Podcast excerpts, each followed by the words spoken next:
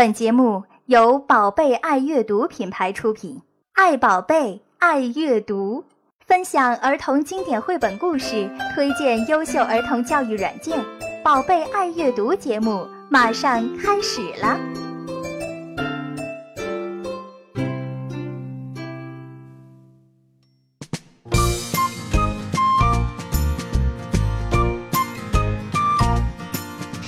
各位听众，大家好，欢迎来到新一个周四。嗯，真的是一个全新的周四哦，因为今天是二零一五年的第一天。在新的一年里面呢，宝贝爱阅读节目将一如既往和你们一起继续分享最好的图画书和最最难忘的阅读体验。其实说起来，今天的这一期节目呢，朵妈是在一个月前就已经做完了的。之所以压箱底放到今天来播，是因为新年的第一期必须要有一些提纲挈领的意思在，对不对？因为宝贝爱阅读，我们这个播客节目一直呢是推崇在家庭环境中开展阅读活动，帮助我们的爸爸妈妈们发掘自己的潜能，成为最好的故事承载者和阅读推广者。那么今天节目请到的这位来宾可以说是非常的切题。他是我本人非常喜欢，也是近几年活跃在京沪两地，在图画书亲子阅读方面，尤其是在日语图画书的推广和解读方面做了大量工作的林静老师。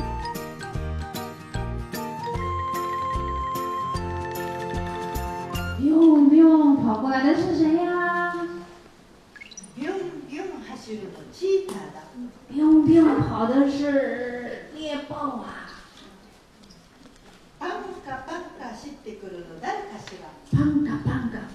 的是谁呀？パンカパンカ，みんなで走るのシマウマ。这是大家在一起奔跑的斑马。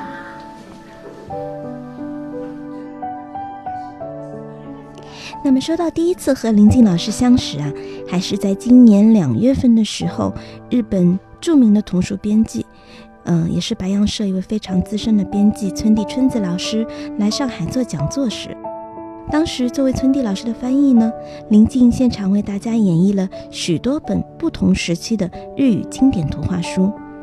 虽然当时朗读是为了举例说明问题，但是这却成为了让我最最动容的部分。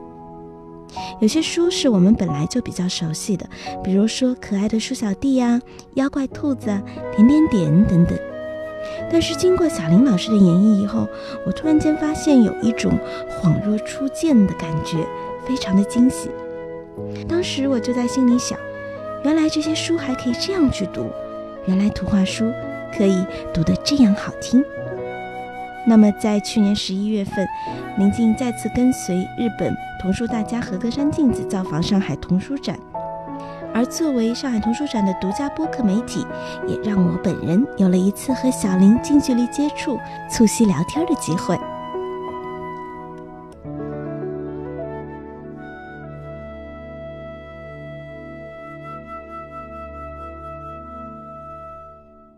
嗯，你是从什么时候开始最先接触绘本的呢？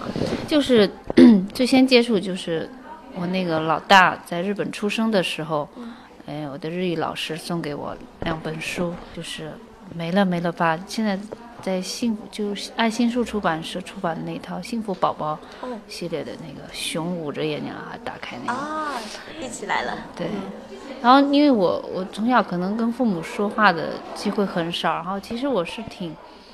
呃，挺不知道怎么跟孩子交流的一个人，我就只知道我特别喜欢他们，喜欢的不得了，就想吃了他们，但是我不知道说什么。有时候小孩看到我，我冲过去，他们就吓跑了，害怕了，就是太赤裸裸的爱了。没有，你是特别有母爱的人，然后我看你一直都是笑嘻嘻，就觉得特别和善。嗯，当时是因为你跟跟你所做的学业有关？没关系，我学的是园林专业设计。然后一点关系都没有。然后因为老师送我这套书，我就正好我正愁不不知道跟孩子说啥好呢。然后当他躺在那儿的时候，就试着翻了一下这个书。他躺着，我在上面就啊这样翻，翻就发现这个孩子手脚很兴奋的踹。就每当我去去导演一部戏剧似的，我我啊给他惊喜，他真的能够跟我心灵相通。啊，如果没有通过书，我不知道跟他说啥，不知道有安排什么戏剧。但书的话，仿佛就是一个剧本，它都给你写好了，你就只要发出声音，你的表情就可以演这场戏。但我觉得你是属于很有天分的那一种，就是完全不是科班的路子，但是就是每一次讲都觉得特别带劲。那呃，因为我觉得你在讲不同的书的时候嘛，用其实会运用不一样的这个讲法。有啊，嗯，比如说一点点点点那个书的话，它就是要有一个时间让对方去等待的时间，比如说点点点，可以停停。然后是瓢虫，就感觉给他一个惊喜。然后第二个咕噜咕噜咕噜，然后你再再等等，然后他就会诞生出他的想法，你再翻过去。你就是这个讲故事的时候，那个时间的空档很重要。你在停顿的时候，其实你就是给他时间让他去悟。然后你再，因为他等了，所以你打开的时候会特别惊喜。啊，打开让他看，然后啊，你就是像魔术师一样，让对方就是吓一跳或者很开心的那种状态，就就达到了一种开心的状态。你就跟他一起度过了这样一个欢快的瞬间，你仿佛就是一个魔术师，你在导演一场戏，他就是那个被你感动的观众。从这个情况下，书就不仅仅是书，也像玩具一样，一个大玩具一样。有些妈妈就会特别很想，就是让。小朋友保持注意力去听他讲完一个完整的故事，但经常就会发现，哎，小孩就是，嗯，并并不想按照你的节奏来。一般如果你碰到这样的情况，你会怎么样？哦，对，第一点就是说你要喜欢这个书，你才能讲。第二点就是，比起讲这个故事，可能孩子更重要。就是有时候他会。他注意到这个书或者不注意到书，有他的原因。他此时此刻的场景，嗯，要建立他跟书之间的连接，首先你得跟他有连接，跟孩子有连接。有的时候我们过分注，就是就是说注意力放在书上，就忽略了他的感受。他有时候提出来问题特别好，你可以接着往下走的，但是你可能觉得啊，这个破坏了你这个讲述的节奏，你就忽略他了。那情绪上他要感觉到不受关注。他自然对这个书的关注力也会下降，因为他找不到连接。你的这些抑扬顿挫不是为了表现你自己，是为了让他建立他跟书之间的连接。嗯，如果他想连接，但是有障碍，你不理他的话，那那你就白讲了。比如说，举个例子哈，比如说讲一本我女儿那时候十二岁，她还去学校做义工，然后给小宝宝讲故事，她讲到。那个就是《超人兔》里面的一个场景，就是超人兔要去上学了，然后有个小孩就说：“我属兔的。”哦，你属他马上就一般人说：“哦，你属兔的就结束了，或者不理他。”现在先听故事，他会接上他的茬。他说：“哦，你属兔的，你看这里还有牛呢，有没有属牛啊？”然后有人说：“哦，我属牛，什么？哦，还有牛呢，什么？”他就那些小孩就哇，都钻到那个画里面去看了。他就当时我觉得，他就很会引导，他是关注这些孩子的。他得到了你的真谛啊！我不知道的，我就后来看到他读书，我还是蛮感动的，觉得他很爱这些孩子。他讲故事，他是爱，他因为爱去讲。那么大约从零二年左右开始呢，林静老师先后受普普兰绘本馆以及少儿社的邀请。翻译了大量经典日语图画书，从此呢，就以小林的名义出现在我们耳熟能详的那些书本上，比如说《幼幼成长系列》《小一步系列》等等。那么，林静老师又是怎么样开始走上翻译之路？他的书为什么又会有一种独树一帜的风格呢？然后翻译的话，就是上少社少年儿童出版社，那是我在上海工作的时候，零二年。那个时候，他们就是帮助了我，觉得好像我在这个讲故事的这个嗯职业上，好像开始走了。然后他们知道我这个人的存在，啊，不知道为什么就找到我让我翻译。那时候跟小熊是好朋友，觉得一个人根本没底气翻译，然后就找小熊说：“咱俩一起翻吧。”于是我们就开始翻译那套书。我觉得翻那套书的时候，其实我真的只是开了个头。我我只是把本能，我给孩子讲故事中遇到的语气啊什么的，就这么反映出来了。但是反反复复改稿啊、琢磨呀、那真的是小熊，小熊是主力。嗯，但是就我觉得有一点，尤其是那套书里面，小手手出来啦，小鞋子走一走，就基本上就拿来以后就特别有感觉，就是平时跟小朋友说话的样子。嗯，这个是天然的一种自己的风格吗？还是当时有刻意的去想想过？哦，好像也没有刻意，就是觉得很喜欢。然后给孩子讲的时候，就是你仿佛翻译这个书的时候，你就看到那个小宝宝在你前面，他那个就像藕一样的身体啊，一节一节的，你就小手伸出来，你肯定不会看见他把手伸出来，你你不会用这种语义说话，你就会忍不住就小手手伸出来，脑袋瓜在哪儿呢？是 是吧？就特别爱的那种，怪不得读的时候就觉得，哎，对象感好强，就是对强的。就是对你说话，就真的前面有个孩子的感觉。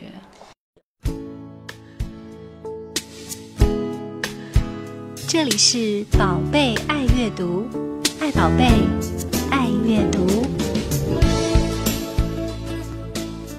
我们知道，因为从事大量的翻译以及编辑工作呢，小林老师可以在第一时间接触到一些非常出色的日语图画书的创作者。而近几年，日本的几位知名的图画书大家走访中国的活动中，小林老师也都是担任了随行翻译。那么，在他眼里看来，这些大师是什么样子的呢？就是当然，我最初接触的就是呃上野纪子和中江嘉男他们夫妇画的那个鼠小弟。嗯。然后第一次给他们做翻译的时候，觉得他们有一点害羞。就是说，他们夫妇那个女士头上就戴一个黑色的小蝴蝶结，我记得，就坐在那里就非常的乖巧的那样。然后那个老爷爷也是，岁数比比我们都大多了，而且他功成名就，应该说有的时候会有一种作家的风范啊，或者那个霸气啊，但他没有，就完全是一个特别和蔼的老头儿，就在你身边跟你说话，轻轻很轻，然后两个人坐在那里就好像。怎么说呢？对人没有任何干扰的那种存在感，他好像没有存在，但是又让你很舒适的那种存在感。这就让我看那个鼠小弟的作品，就就画如其人。那个故事也是，就是鼠小弟是一个很弱很弱的存在，但同时他也有自己的情感，自己的小小的烦恼。但是他们却不给人产生压迫感，是一种很代表孩子的那种弱小感。就我觉得，就是这种很不强势的人，他们其实也是很强大的。他们可以就很谦卑，由此反而容易跟别人合作。而这个时代其实需要合作的，就是人越容易在一起合作，其实他是越强大的。就让我感受到这个话如其人。对。很多都是我手画我心啊，还有宫西老师，呃，就感觉他是那种，嗯，像西方人那种情感都是表现在所有的一切都表现在脸上，然后包括他喜欢你，他说啊，我好喜欢你啊，林静，说然后走的时候就抱着哭，就 哎呀，不想离开中国呀，不想走啊，最后唱画如其人，嗯，画如其人。那个。故事的话就会觉得很强烈，确实很强烈。每一本书到最后都，哎，我还生离死别，都会眼泪。你是感觉是？流眼泪，我我会你也会吗？还有，嗯，哎，我翻译的那本，你能听见我的声音吗？我跟我先生一起翻译的，田岛征三先生，嗯，也就是和平系列绘本的作家之一。他在中国出版的书有，呃。嗯，螳螂哈，就是蹦啊那本书有一本书，然后嗯，他让我的感觉就是我第一次看到他的时候，他是在测，就是跟大家一起开会去决定要画这本书，画那个系列的书。然后那时候我还不认识他，但我就闯进去了。那时候还很很青很青涩的时候，我就想跟这个事情有所关联，特别爱这件事儿，就想掺和掺和。但谁都没有邀请我们啊！我跟小熊两个人坐着车就冲进去了，冲到南京，然后就坐在他身边。我感觉他是一个比较沉重的人，就让我感觉很累嘛，坐在那，然后要小小瘦老头儿。但是后来看到他的书哈，很震惊，特别有力量。如果你看到他那本，你能听到我的声音吗？你会被他那种正义感、那种对事物追求真理的那那种冲劲儿，那种赤裸裸的表达他的质疑、他的理想，曾经的这个主人公的愤怒那种情绪，对他表现情绪是非常的。很有力量，让你感觉到很震撼的那种画。是不是他平时你觉得他看上去特别有气无力的一个老头儿，小瘦干儿，极具能量，极具能量。哦，这样解释也非常好。我觉得他是跟我最接近的一个人，虽然我们说话特别少，就见过一次面。嗯，这怎么说呢？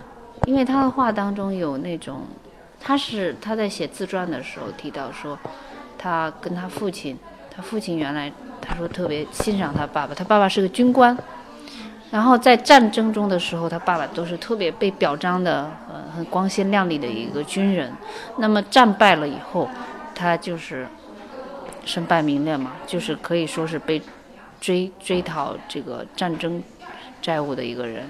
他就要为了逃避这个军事法庭，就要逃逃走，然后他把原来的勋章啊这些都被烧掉。被烧了以后，他那时候就特别恨自己的爸爸。他说：“我以，但是这世界变了，原来的世界观是这样的，现在完全黑白颠倒。”他也明白了战争是怎么升起来的，然后他是怎么战败的。对政府所说的事情也很愤怒，然后对他爸爸甚至他产生了恨意。他的人生观发生了很大的颠覆，所以我觉得他是一个爱憎分明的人，他能够把这些话说出来。一般人就是说，哎，道义啊，或者家丑不可外扬，不会说出来。但他就是赤子之心，他觉得不对的事情、沉重的事情，让他无法释然的事情，他就说出来。然后这些东西在他的绘画作品中就表现得很明显。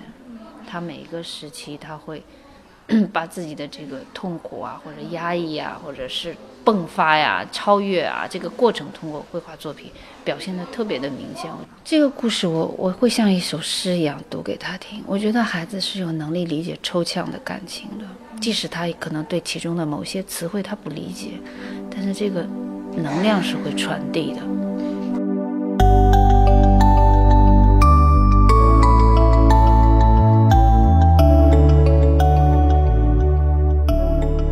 不知不觉呢，今天的节目又到了尾声，非常感谢知名的图画书阅读推广人、翻译林静老师做客今天的节目。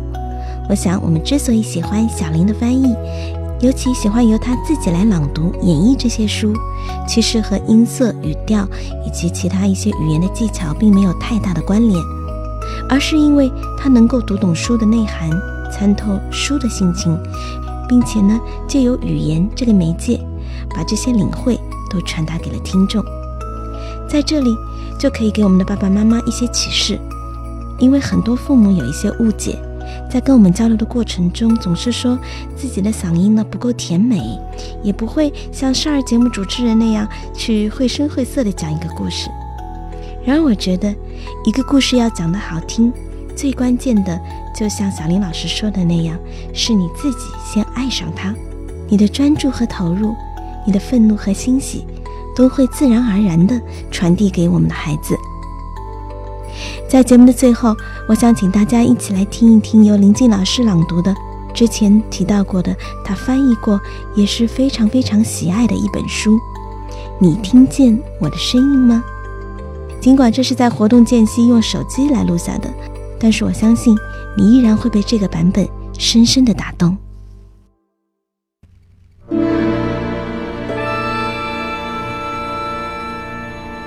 你能听见我的声音吗？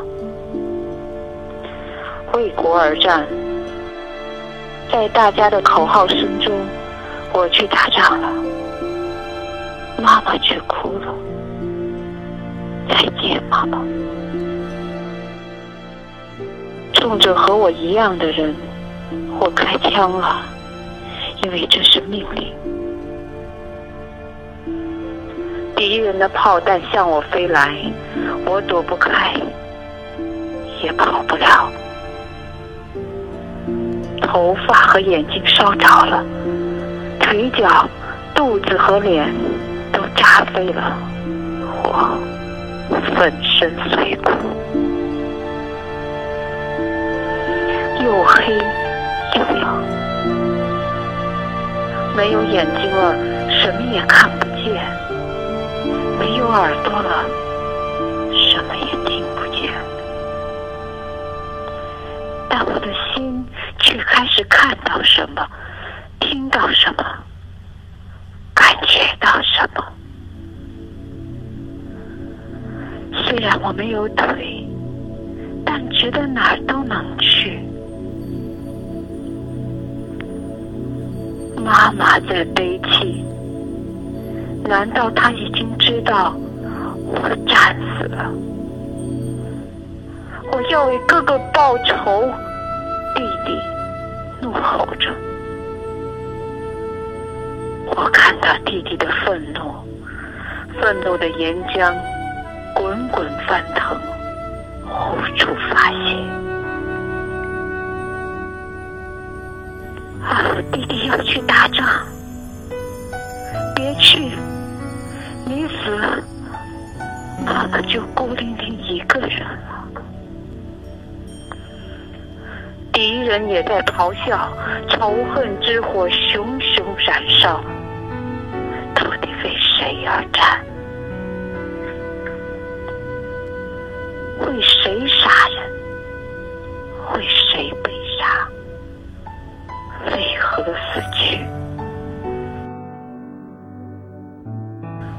死的人们不分敌我，变成灵魂，升上苍穹。弟弟死了，我看见妈妈的悲伤，比任何愤怒都强、都深、都激烈的悲伤。见我，但我要告诉你，告诉你，战争就是人杀人。告诉你，像你一样曾活过的我们的故事，你能听见？